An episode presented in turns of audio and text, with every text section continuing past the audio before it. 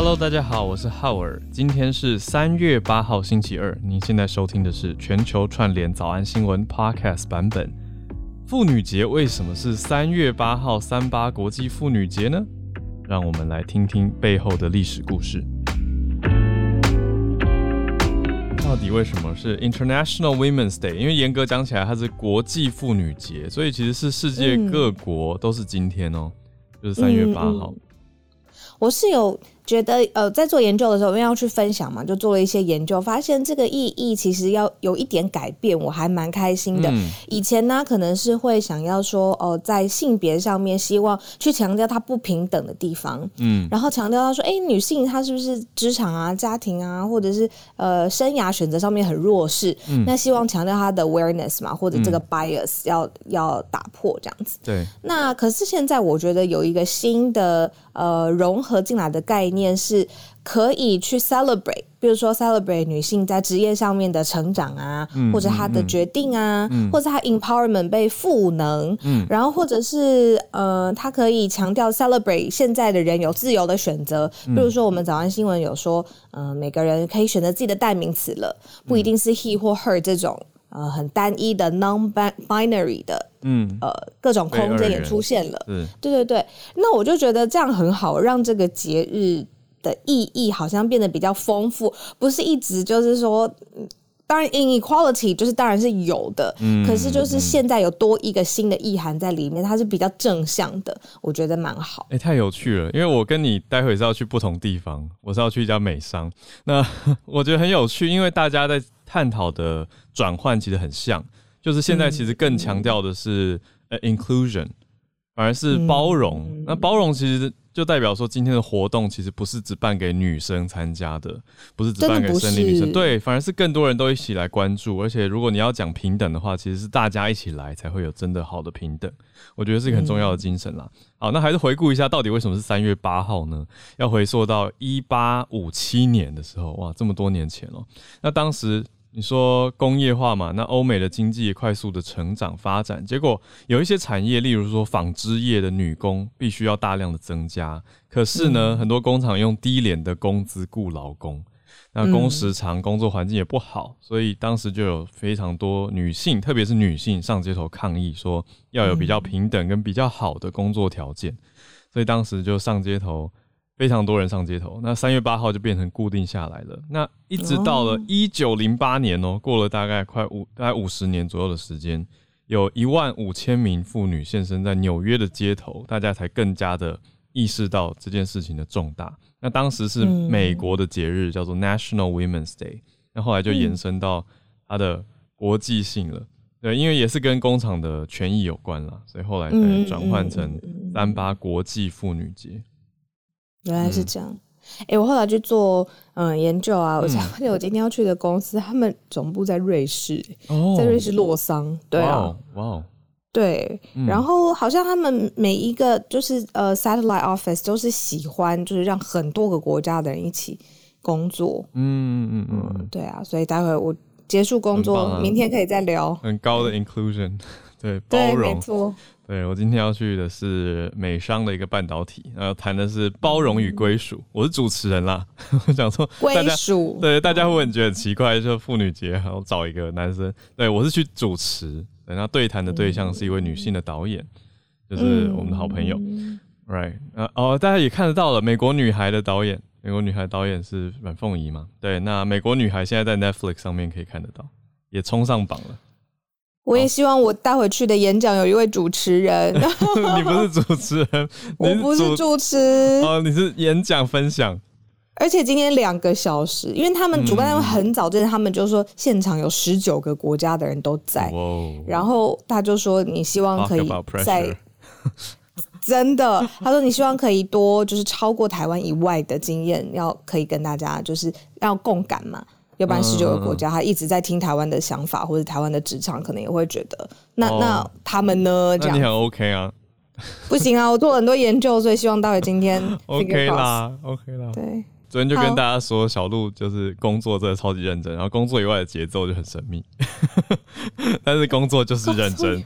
认认工作以外没有节奏，没有工作以外 啊！好，来来来，赶快来，赶快来！饭店，在你哭出来之前，好，呃，我们第一则还是先从乌二开始哦。那还好，就昨天有讲到说，希望谈的有一个转机，所以现在俄罗斯名列出来了，俄罗斯就列出来说，好，我们列出了一些条件，希望乌克兰可以达成，就可以停战了，是这样子吗？好，那我们待会来看看。第二则则是南韩大选继续追，明天正式的总统大选投票日。那今天呢，看到了性别也成为南韩大选的一个重要关键因素。可是呢，各方媒体用的偏向是负面的角度在看哦，认为这是一场恶战。怎么说呢？待会来看，是恶意的恶，不是二。好，恶战。在第三题，则是中国看到了保守的经济成长目标。中国在两会这边定下了。百分之五点五的经济增长目标，各方分析认为偏向保守。大家也知道，毕竟过去几年经济成长非常蓬勃的时候，中国经济成长率是百超过百分之十都有的。但是今年呢，定下的目标是百分之五点五。我们来看看专家怎么分析。最后的一题是讲到南半球雪梨豪雨成灾，澳洲东部蛮严重的。我们来关心一下澳洲东部的。大水的状态，我们蛮多听友也在澳洲，所以大家也注意一下状态，跟希望大家平安。好，我们就从第一题开始来谈起吧。俄罗斯列出了停战的条件。我们昨天讲到说，三月七号，昨天他们要进行第三轮的谈判嘛？第三轮谈判呢，好像呃聚焦更是清晰了。登场了之后呢，克里姆林宫呢，他列出了一个停战的条件。那其中最重要的重点就是克里米亚这个地方，他希望国际上乌克兰承认克里米亚是俄国的领土。哦，这个是俄罗斯现在寄出的停战的条件。那呃，这个能不能够被接受，当然还要再谈，然后也要看乌克兰的这个想法。但是因为现在的确是持续开火当中。呃，他们有设立了所谓的人道走廊，发现也很难，因为就是希望就是在保护人权跟生存的状况之下，真的是一般日常生活的居民可以到一些其他地方来避难，就会发现这个状况实际上面也难以达成。嗯，那这个停战条件现在又咬得很死，所以也有人会说，已经第三次了嘛。那如果还是没有办法，比如说乌克兰同意的话，那是不是？还有第四次、第五次呢？那这件事情什么时候才要结束？然后再来有观察到一点事情，就是国际法庭其实有审理这个相关的呃，你说入侵，他在国际法庭上面到底是不是被定义是呃入侵有罪？但是这件事情，联合国国际法庭有开庭审理哦，结果没想到因为这件事被俄国背革了，他因为有 veto 嘛，反反决呃否决案这样子，嗯，那他也背革了，就是最一开始的庭审最。开整个开庭审理之前有一个听审，那结果他也被背革，他也没有出席。所以不论你知道用国际社会的压力，或者是停呃停战和谈上面的条件，现在都看到有一些困难了。嗯，是啊，就讲到现在第三轮的谈判状态，我觉得有一点难，因为昨天讲到乌克兰希乌克兰方希望的是说换。就是不加入北约嘛，但是可以停战，但是要保存自己国家的领土完整。那现在俄国提出来的条件就有所冲突了，讲到克里米亚要归为俄国，这样子乌克兰到底能不能认定这样是领土完整？我们就再有看看看他们怎么谈。而且就算列为完整，那继续乌东的冲突地区，你说顿巴斯这些地方，那顿内刺客这些地方，那那到底本来在那边的？俄国或亲俄势力会不会离开？我觉得这都很难很难说。我们就再继续看看。当然，希望 people are dying，那那希望赶快停战啊，这才是最大的重点。因为你看后续其实延伸影响到了非常多的地方，就是油价跟天然气的价格在全球也创造了新高嘛。因为美欧在谈说要禁止俄国的石油进口，那外汇也受到很大的影响，股票也是。很多国家的股票也都在跌，像是台币、台股也是跌啊。那台币也贬低了，所以其实都有很多的冲击跟影响。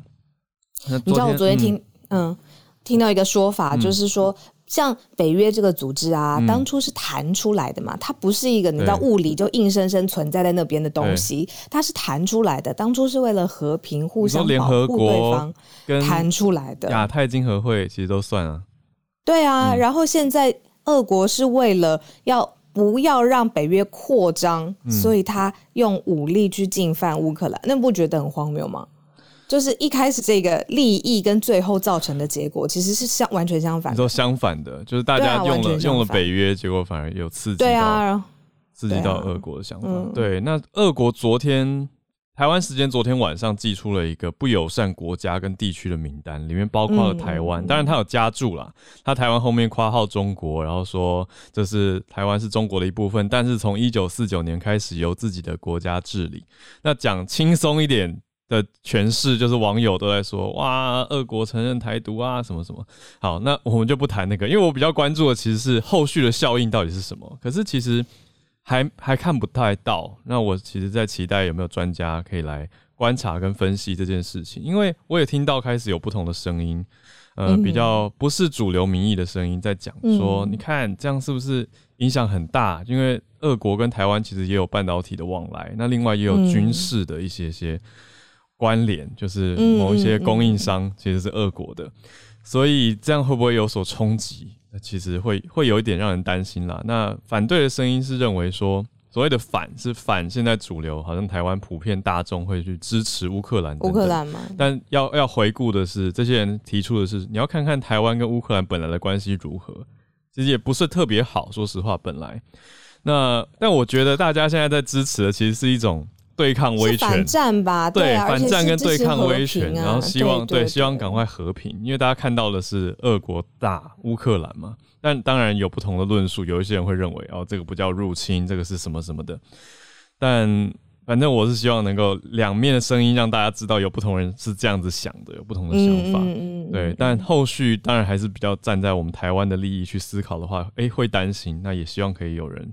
告诉我们，因为我看到一整篇的报道，全都在讲那个什么什么。独立不独立啊？可是我觉得重点应该是后续的经济效应如何吧，而且赶快停战才是最大的。我知道在俄国有半导体公司，他们自己的生产就是放在台积电来生产，嗯，所以他做完前端的设计啊、整合，然后是投产在台积电投产。所以你如果硬要建立，比如说呃关系链的话，其实可以商贸上面是可以的。嗯，那只是网络上面说哦，这不是入侵是什么什么的话，那好，那是什么什么的那些可以用谈的。嗯，我希望或者是理想。上是不是可以用比较进步文明的方式去解决？嗯嗯，对啊，因为冲突还是正在爆发啊。不管大家到底你说你站在哪一边好了，如果真的要讲到那么激烈选边站的话，我觉得重点重点，不管你是支持谁，我觉得大家都要都要支持反战吧，而且都应该希望赶快停火，这才是最大的重点。好，我们来到第二题，一样地缘政治题，来到南韩哦，选总统的南韩。到底有没有一些性别的议题呢？被媒体放大出来了，讲到说南韩的大选空前极端的性别交恶，为什么呢？好像有人说，哎，我觉得可以跟你聊一下这一题，嗯嗯嗯，就是因为可能过去可能五年吧，就是女性或者是希望呃女性要受到平等对待这样子的声音，其实比之前就是都丰富很多嘛，不论是。嗯，你知道更更多社会的讨论啊，或者是好莱坞大牌的女明星会一直就是倡议这样子。那这个会不会在某些的观感当中，尤其是对男生的观感来说，一来是有压力，二来就是会反感？因为我听过有一种说法是，嗯，女生其实已经在日常生活吃尽好处，那为什么还有这一波声音？真的有男生是这样子想的？那他可能没有细致的去想说，其实。呃，女生她她面临的状况嘛，这这边省略一万字不赘述这样子。嗯，但至少以这一题来说，就是呃，媒体有发现，在南韩很年轻的选选民当中，可能是二十岁哦，或者是三十岁刚刚出头这一个年龄段，他们是讨厌呃厌女的，厌大女人主义，然后厌女性主义抬头，然后厌女性的呃，比如说在职位上面或权力上面，现在是处于比较。你知道比较觉醒的这个时代，这样。嗯，我们去年，我觉得我们去年有提到这一题嘛，就是偏向韩南韩在网络上大家意见对于性别的一些些转换，我觉得有点有点像是女权运动的倒过来，变得好像有一些人在捍卫类似男权的东西。嗯，我觉得要很小很小心的看这一题，就是到底大众的意见是什么，而且在网络上发言的人有时候。你看 PTT 其实有也有这种倾向啊，就如果只看 PPT，然后觉得这些人的意见就代表全台湾的人的意见的话，也会有点偏，所以要有点小心。那我认为这一题其实，嗯，我我不会觉得女生喊太多，我其实会觉得这个题目还是我我骨子里算是 feminist，我就觉得平等这件事情，就像我刚刚说的，是大家一起来努力的。那过往真的很多地方，你看实际上都还是男生当权或男生主责啊。就太多产业跟太多大佬，或者是你看，嗯，光是台湾的企业家，如果列出来一片的话，几乎都是男生吧。那当然，我觉得我跟朋友也探讨过这一题，就是女生在生理性别上，她会有一些些的生理限制，比如说只要成家生孩子之后，其实对职涯就会有一些影响。那我觉得理论上其实应该是要让职场变得更包容啊，就是让女性也可以比较平等跟比较得到支持的投入，这样子的话，不是大家一起更好吗？而不是说哦，那我们继续让其中一个性别呃得到好处，让另外一个性别相对没有好处，这样对大家总体来说是没有好处的。而且，其实 Emma Watson 他在联合国演讲，我觉得她讲的很好。她说，你一直让男生有权利，然后女生相对没权利，其实压迫到了男生也是受到压迫，因为男生变成必须要符合一个特定的样子。所以我就觉得，嗯，其实这些都很值得大家去思考。那对啊，我的想法是这样子啊，我觉得女生。就就不讲每个月的不方便，或者跟男生身体结构这个落差了。可是光是你说讲到生孩子受到的影响跟冲击，身体上的变化，这个男生是真的体验不到的。嗯嗯，那可能比较多、更细致的还有很多。只是如果连在一起，全部以整体来看的话，现在南韩的年轻族群就是不买单了。他们从尊重女性，可能到。呃，二零一八年统计这样子看的，一八年的时候还有性别平等的意识，那之后可能不论是停滞，还甚至有点倒退，甚至变到有一点仇女，就是呃仇恨的这个仇字，这件事情，这个意识都有一点蔓延开来。那所以现在呃，比如说如果在政坛上面呢，或在职场上面呢，女性的权益。的相关的代表人可能其实是不受到支持的。那这件事情跟大选整个绑在一起，他们会不会因为，比如说在他的这个政党席次里面啊，有什么样的女性参选人、候选人或者是女性代表，而影响到就是最后的呃，你说政治行为，这个是一个很有趣的观察角度，可以跟大家继续来看。因为马上三月九号就是哦，就明天了，南韩总统大选。嗯嗯嗯，没错，就是讲到说这些性别。的不同性别的候选人，大家的观点跟状态等等。那我我要补充完最后我刚讲那段，我要讲说，那为什么有些男生会出来喊说女性变成一个女权霸权呢？或者是甚至更难听的一个词叫女权自助餐？我觉得就是大家都要一起思考的，就是我们在喊一个权力的捍卫的时候，是不是有一点太 convenient？就是所谓的自助餐，意思是对我有好处的时候，我就拿这个标签出来喊，不管任何性别哦。那就是比如说，只要觉得不公平，就出来喊说不平等呐，不公平呐。可是自己得到好处的时候，就点点不说话。对，我觉得这个是其实大家都会不爽的事情，所以这都是大家要思考。我觉得不是特定插权自助餐，而是大家都要好好去思考，到底我自己是不是在利用这个标签，或是这个平等这个议题，或是。挡箭牌，可是到底有没有真的解决问题？大家有没有一起往更好的方向前进？我觉得这才是最大的重点。我们就看到这个明天南韩总统大选继续关注下去，时间真的很近。没错。好，那我们来到第三题：中国的经济成长相对定在保守的一个指标，百分之五点五。嗯，你记不记得很早之前，呃，每年都说哦，成长八趴是非常非常简单的一件事情，但是后来，呃，更多的时间发现这个在上面上面达到数字成长百分之八，好像是。数字上简单，但是实际上面真的是不是真的有带动它这样子的经济成长？后来发现好像也跟不上这个呃政府说哦达标，就是说你要账面上面呈现跟实际生活不一定一致。那至少今年中国政府把经济增长的目标定在百分之五点五，那是比之前还有比去年都这个目标都稍微低了一些些。那这是一个相对来说比较保守的经济指标。这件事情。呃，可以谈到很大，因为现在你说整个中国威权的核心。啊，在最早之前，大家愿意信任政府的带领啊，让这个大政府来做事情。除了呃共产的思想之外，当然一部分就是因为保保障经济增长，每个人有好生活嘛。一部分人先富起来，然后接下来有所谓中产阶级，然后希望这个财富更可以平均的流动，而不是你要非常严格的三角形这样子。那他现在如果经济增长下修，目标定在百分之五点五，而且这个是国务院总理李克强他决定的嘛？那是不是嗯，在呃稳呃平和的维持这个政权上面？嗯，还有一致性，而且这个到底可不可以达标？接下来可能都还要再看一下。嗯嗯，所以他们的说法是说，保持经济运行在合理区间，保持社会大局的稳定，这是中国国务院总理李克强他发表的内容提到的这件事情。但各方在看的就是觉得说，哎，过去一年中国经济有恢复发展啊，那国内生产总值也蛮高的，一百一十四，我看一百一十四兆的人民币。那增长有达到百分之八点一，可是今年新的年度呢，目标却是哎比较低一点，五点五。那比但去年的发展是比目标高的啦。去年本来定的目标是更低一些，就是预估。可是现在经济发展定五点五呢，百分之五点五，大家分析是说算是符合逻辑的目标。可是更大的重点是中国经济是不是要有进一步的转型？这是各方分析师提出来的想法。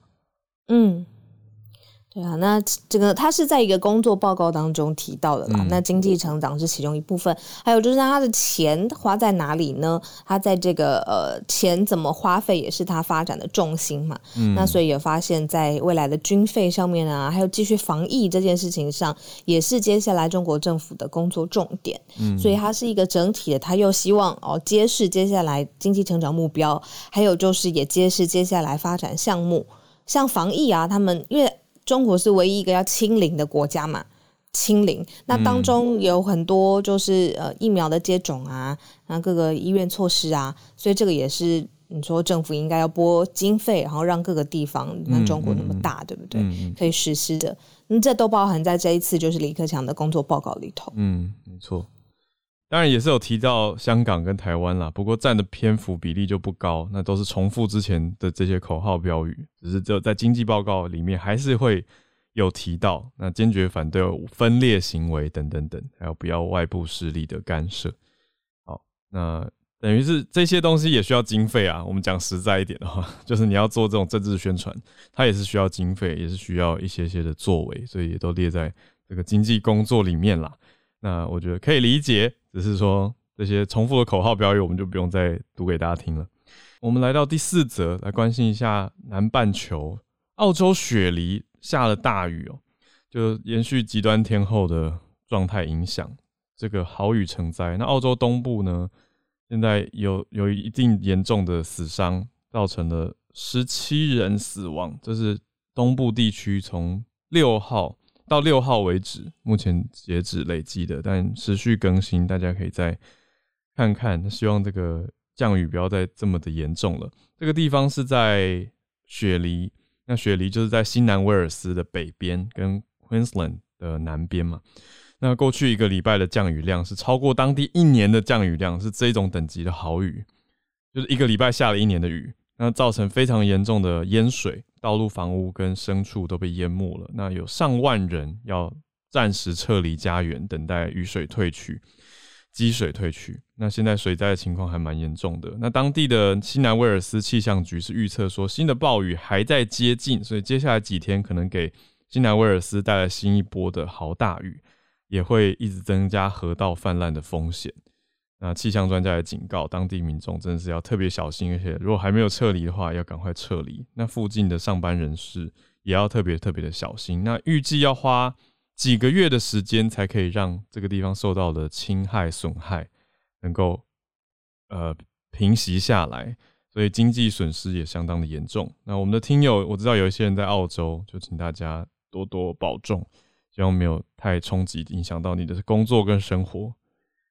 好。所以极端天后当然还是在的。这个一个礼拜下完一年的雨，真的是吃不消、扛不住啊！你说各个地方的积水设施、排水设施有没有？怎么可能会有办法 handle？对啊，就是这个已经不是怪说当地啊什么什么防灾不利啊什么的问题了，而是真的是当初也极不会这样端气候的冲击。对啊那我们到底所谓的防御设计，或者是面对气候的设计，要设计到什么程度才是好？那当然，一定还是有一些后续可以检讨啦，就是说什么避难措施啊，或者是呃，比如说如果更快一点避难，是不是可以减少人员的伤亡等等？我相信一定还是可以有一个分析的。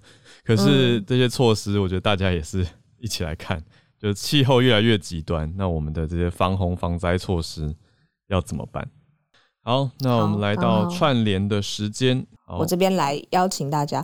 我昨天呢听到一个很好笑的说法，说遇事不决量子力学，它就是一个一个段子吧，就是说现在就是你知道量子缠绕，什么量子就是变成一个很夯的字嘛？但是你就 每次碰到很难抉择的时候呢，你就扯到什么量子力学这量子种东西。纠缠，对对，没错。然后他就说，你这个就是遇事不决量子力学，一切都是量子纠缠。对，没错，就在很远的量子，我看不到量子去影响我现在做的这个犹豫不决的决定，这样我觉得很好笑。然后我就想到每天早上，你知道要希望大家可以上来分享，然后可是时间呐、然后优先顺序要怎么排啊，我也很就是 犹量子豫不决。纠缠，量子力学，对，然后胡扯一通，好，希望大家量子力学家要生气了，对不起，我们是轻松一点轻松一点，大家，对对对，轻松一点。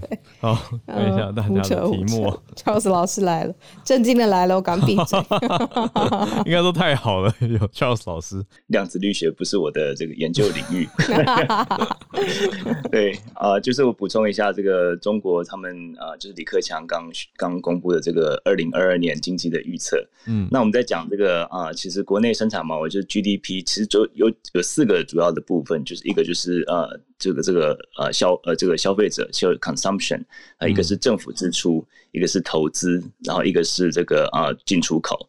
那这几个部分呢，主要是这个内需，就说是国内的这个国内，就是像中国他们所所所谓很多内循环嘛，他们就是国内消费的能力。这个其实在去年一直到第四季的时候，就是呈现比较疲软的状态。嗯然后投资方面，就是去年有这个恒大事件嘛，所以说预计今年也是会比较啊、比较没有办法这个啊、短期内有起色的。那进出口就是说大概就是大大概就是维持不会太太多的这个变化。所以说在二零二二年，我看他们的这个预算在政府支出方面是有比较大的上调。那政府支出，他们就是在社会福利和教育支出都会增加差不多百分之十，这个是还蛮大的增幅。然后其实中间包括这个中央政府对于养老金支持啊，然后还有一些这个对于迅速退休的人口提供支持，还有对于农村家庭啊，然后一些这个租赁的大规模支出。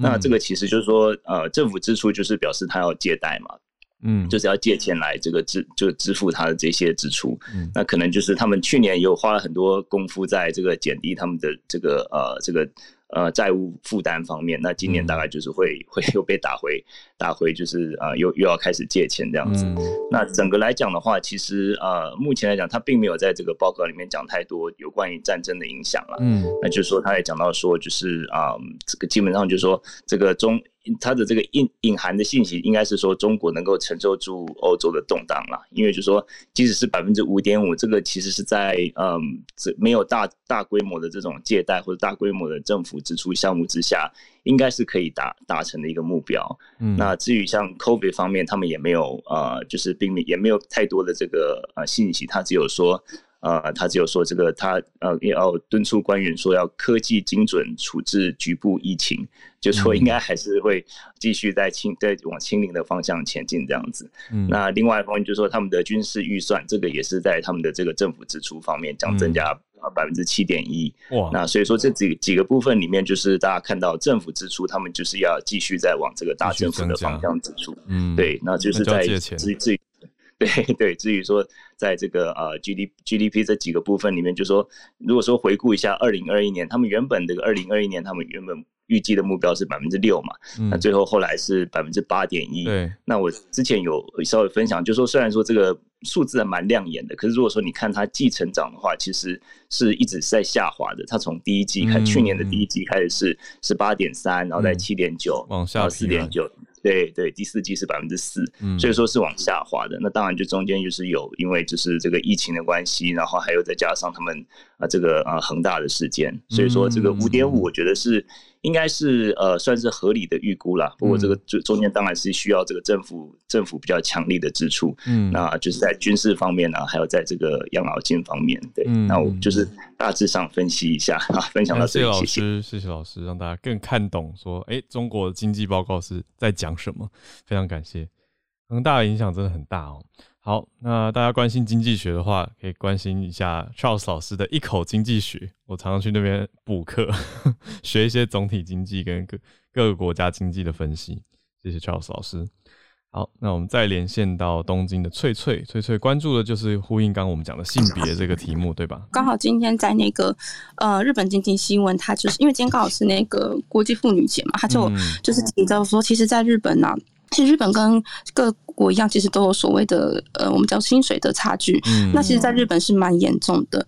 呃，我们可以直接来讲的话，就是女性呢，她一年可以赚的薪水只有男性的七十四 percent。嗯，那这件事情呢，就是实际上我们有做过一个调查，就是有关于同酬日这件事情。嗯，呃，同酬同酬日就是说，呃，一个女性要工作多少？天才会就是追上男性，他就是所有的薪水。那其实，譬如说，好，男性一年如果他工作一年之后，女性还要再工作。一百一十二天才会跟男生获得一样的薪水。对，那其实隔差呃，就是所谓差距最小的挪威的话，它只要十七天就可以跟上男性的薪水了。挪威，嗯对对，就是我我们做我们做个比较的话，嗯，可是其实，在呃，其实他们有说，就是其实像这样子薪水差距比较大的国家，它相对的它的劳动生产力是比较低的。那原因很简单，因为其实你没有给女性机会，你大部分给男性，那可能女性她拥有了一些。呃，他的创意啊能力其实就没有被好好的应用到，这个就是主因之一。嗯，那嗯，为什么说在日本我们的所谓的金，我们我们叫隔差，这是一个差距的意思？为什么在日本的所谓的薪水的隔差会比？就是比较严重，有一个主因是因为所谓的嗯管理阶层啊，或者说比较高收入的一些职业，其实女性的比例是相对的少的。譬如说医生来说的话，女生在全日本她只占了女医生只占了百分之二十一 percent，但倒过来说，就是这种比较属于。低薪的薪，嗯，怎么讲？工作，譬如说是像是那种营养师啊，或者说是幼稚园老师，其实有百分之九十 percent 都是女性。嗯，以在日本来讲，对，所以其实这样子，但你的隔差是会越来越高的。但为什么这些隔差其实？以我自己经验，在日本来讲，大家都会觉得说，女生她可能到了一定年纪，她就是可能要结婚生小孩。嗯特别是在日本，嗯，日本跟台湾比较差别是，日本其实很多就是如果你生了小孩之后，他们就会当当所谓的专专业，就是就是主妇嘛。对，所以其实他们就很难就是在回归职场。对，所以其实这些。你说，你可以说是一点偏见嘛？我觉得也是有，就是结婚生小孩，之后在家顾小孩这样的观念，其实在日本其实比较严重。所以，其实为什么男性的薪水会比较高？有的时候也是因为他们觉得男人要养家，所以薪水会相对给他们比较高一点。嗯，当然，其实有一些就是像有一些保险公司，他们有开始在改善这样的情况。可是，至少以我自己来看，我觉得日本其实这样的。情况是还蛮严重的，到目前为止。对，好，以上就是我的分享，谢谢。谢谢翠翠的分享。对啊，的确，这个观念就是整个社会的观念，会影响到，会延伸到职场上的一些规定跟制度了。对，可是当然是希望能够更加的让两性都可以有施展的空间。而不是有所谓的压迫的状态。举一个很可爱小例子，就是比如说在红毯的时候啊，出席红毯的时候，女明星总是会就是被摄影师从脚拍拍拍拍拍，镜头就往上移移到头，所以全身都会被镜头捕捉下来嘛。可是你去看男生很少这个样子，有吗？是吗？嗯，你知道我转播红毯的这种动态转播吗？嗯嗯嗯，因为报纸的话，采访的时候，报纸平面拍摄都是全身造型啊。就算是呃影像拍摄的时候，采访不会男生，你要从鞋子研究他的行头。拍拍上来，他可能会看一下这个设计师谁谁的服装西装是这样设计的，这样子。对，呃，我会发现这件事情是因为我看到有一次那个是谁，那个非常凯特·布朗奇，对对对，我想起他的名字了。他专访的时候，他就有一次直接在红毯上面直接骂那个记者，他就说：“你碰到男生你会这样子拍吗？你如果不会这样子拍男生，你也不要这样拍我。”哦，他的意思是就是大家对于女生的那种身材上面的过度要求，让他很反感了。那他现在已经到了这个。呃，你说事业上面的位置好了，嗯，他就希望这在这个细节上面也要注意一下，嗯嗯嗯，对，这个就是很细节，我会我会感觉不到的，觉得这个就谢谢小鹿提出来，大家可以来观察跟思考一下，就是这个其实在性别研究里面是叫做男性的凝视，就是 the male gaze，就是男生到底是怎么样盯着不同性别，你就盯着女生，然后对女生造成的一种社会压迫或者压力。对啊，我以前就有注意到这个题目，我就觉得嗯，是一个很有意思的字眼，那也有很多反思啊。对，谢谢小鹿提出来。好，那我们再连线到芭比，芭比关注的是乌克兰相关的消息，分享乌克兰文化首都利沃夫他们当地的建筑和历史古迹保护协会他们的 FB 贴文。那这个协会它是一九六九年在乌克兰成立，就是当地历史最悠久的公共古迹保护组织。那也是一个非政府，然后非盈利的公共组织。那重点就是放在利沃夫地区的文化遗产保护保存上面。他们从战事刚刚发生的时候就开始准宣传准备，就是想方设法保护这些博物馆的藏品啊，然后还有计划怎么保护户外的建筑、雕像，然后还有什么时候行动这些。那报道当中，我头像上这一张是他们正在包裹位在。中央集市广场上，这个超过两百年历史的海神波塞顿雕像，嗯，那古迹保护协会他们今日也分享一系列的相片 po 文啊，就是有踩上樱桃摘采机啊，登高保护十七世纪圣母教堂外的彩绘玻璃，然后还有用胶带木框包裹山东尼教堂的纪念碑这些，那希望这些就是能够稍加保护可能会面临轰炸的历史文物。哇，那。嗯，这些参与保护工程的民众都是完全自发性，就是响应协会的号召。那这些行动也有受到了捐款资助，所以就是看到在这样子战争之下，还有一群人想到的是要保护他们的文化遗产，就是表达对他们国家的的爱这样子。嗯，有兴趣的朋友可以搜寻现在放在 Style 专栏的报道，以上跟大家分享。嗯，谢谢芭比。对，战争期间的文物真的是很脆弱的目标哦，就是如果。对，大家不去保护的话，那保护也当然大家知道战争的残酷，所以保护也许实际的帮助有限，但是还是有有帮助。所以对文物的关注，谢谢芭比。那我们再连线到花莲叶老师，今天要跟大家分享的都是跟科学有关的，不过那个好像也跟政治有一点关系吧，就是嗯，俄罗斯跟乌克兰现在在打仗。那现在就是有十二个乌克兰的科学家，嗯，他们在南极的工作站那边，就是他们其实是用轮班的，就是一个一次去那边的话，要在那里驻站十三个月。可是最近他们该要回回乌克兰了，但是就是因为战争的关系，所以他们现在没有办法回到乌克兰。嗯，那。当然，就是说他们很想回，他们很想回去，就是参战。但是呢，换班的科学家也很多，就是因为那个战争的关系，也没有办法过来换班。嗯，那他们现在就只能困在那个工作站，然后借着就是那个卫星啦，或者是网络啦，然后了解到底祖国发生了什么事情。嗯，对他们来说，这个其实是就是很。很难过，那当然就是呃，新闻上面其实没有讲的很清楚，包括说我我现在其实比较担心的是他们有没有足够的这个粮食或者是其他的用品，嗯，因为既然就是说他们已经快要回来了，嗯，那或许那个物资不知道够不够，那这个就不知道，但是新闻上面并没有讲，嗯，对，然后另外一个要跟大家分享的是。上个月的时候呢，加勒比海的红树林那边发现了世界上最大的细菌。那一般细菌其实是一定要用显微镜才看得到，但是这个细菌它的平均长度是零点九公分，嗯，所以它可以直接用眼睛就看得到。很大的细菌 对，非常大的细菌，嗯，对，就是。那个大概是，如果跟我们最熟悉的就是住在我们的那个肠子里面的大肠杆菌来比的话，它大概是大肠杆菌的五百倍以上。哦，而且这种细菌就是他们看到的最大的，就是刚刚讲的是平均长度是零点九公分，那最大的一只有两公分那么长。嗯，对，真的是蛮大的。嗯，那。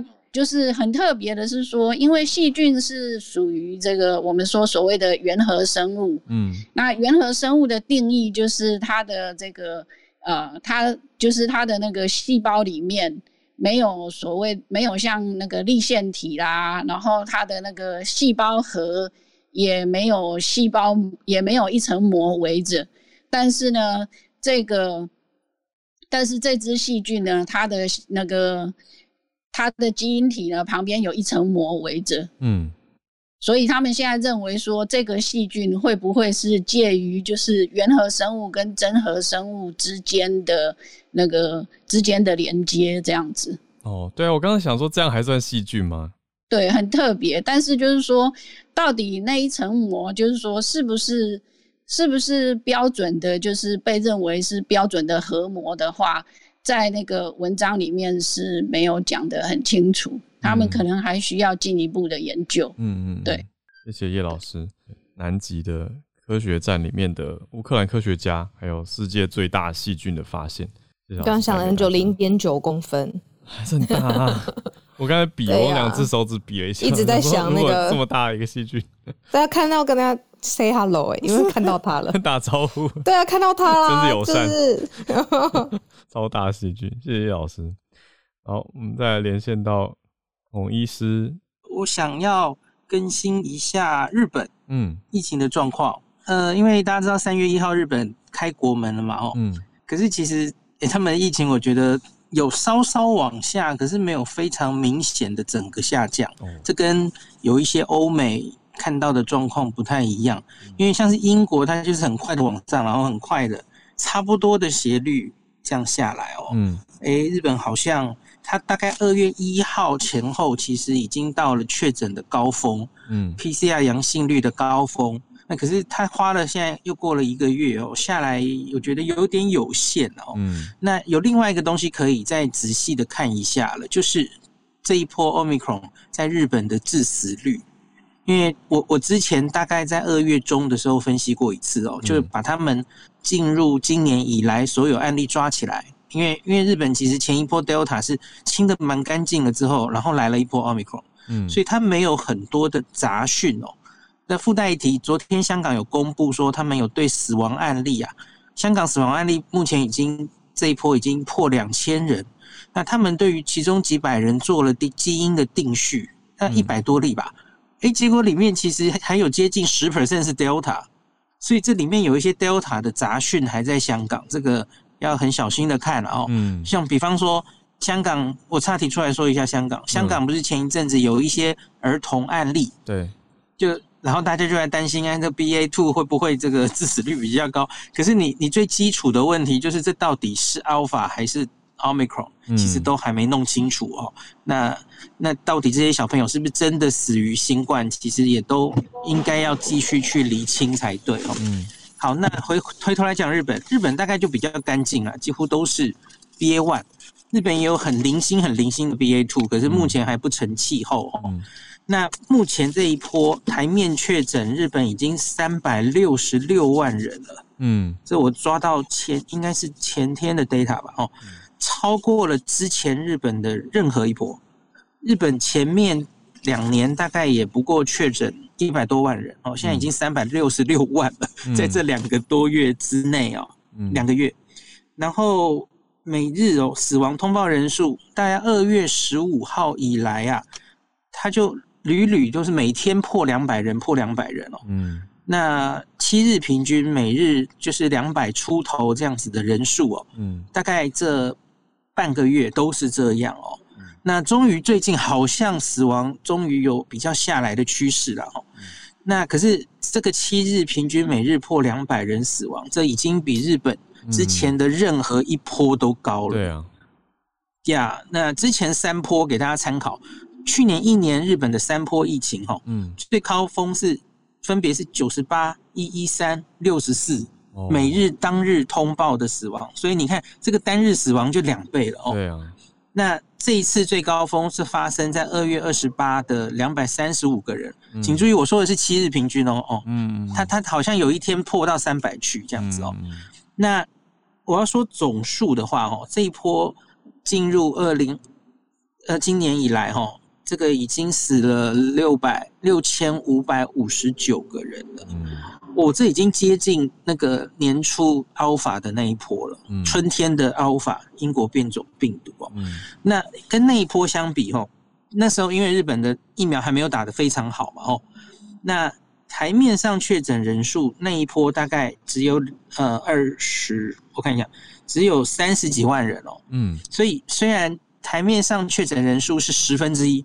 现在是三百多万人嘛，哦，嗯，那那那个时候的致死率哦是小了十倍，那一次的 Alpha 的致死率还没有疫苗的时候是一点七六 percent，蛮高的哦，嗯，那这一波现在我看是千分之一点八哦，零点一八 percent，嗯，所以。一点七六跟零点一八差了接近十倍嘛？对。可是就如同我们跟大家讲很多的哦，你看它传染力变强了，所以你确诊多十倍，致死率虽然小成十分之一，可是你乘起来其实最后造成的伤害差不多，甚至说可能更严重，因为这个 Alpha 是分散在好几个月。哦，更集中。可是这个是短短两个月，就是类似的这个六千多人就这样死亡哦。对，它真是集中在短期间内发生，对医疗的逼迫其实应该是更严重的哦。对。那可是我要说，这个现在看起来这个千分之一点八的致死率，嗯，我大概半个月前算是是万分之九，现在是万分之十八，等于就是高了一倍了哈。嗯。那这个没有什么。好奇怪的啦，反正就是死亡是发生在后面嘛，哦，所以我觉得香港现在也是啦。从日本再看香港，香港接下来我相信那个死亡还还会陆续的出来。嗯，那个像香港大学的模型跑是他们预估尖峰大概是这个礼拜左右。嗯，那死亡的尖峰可能会发生在三月底这样哦。嗯，可能模式会差不多，所以你算总死亡数也许还会继续往上，也不一定哦。嗯嗯嗯。你看这个千分之一点八，别的国家哦，我我觉得有有高有低啦哦。可是有一些第三季打得更好的国家，像新加坡、像南韩，现在案例虽然也多哦，南韩很妙哦，在选举的时候这个案例超多，一天破二十万。那可是他们就因为那个死亡率都可以压在非常非常低，然后对重症没有造成太大的负担，所以就比较有恃无恐吧哦，我觉得是这样子。那所以这个老话一句，就是看了日本跟香港的资料啊，嗯，有你身边我不知道还有没有这样的人哦，就是不要再小看 omicron，说它它是小感冒或是流感哦，嗯，它是一个没有完全弱化，然后你长者假如不打疫苗，它照样会让你付出惨痛代价的病毒嗯，那就像昨天的防疫记者会上有请星光的。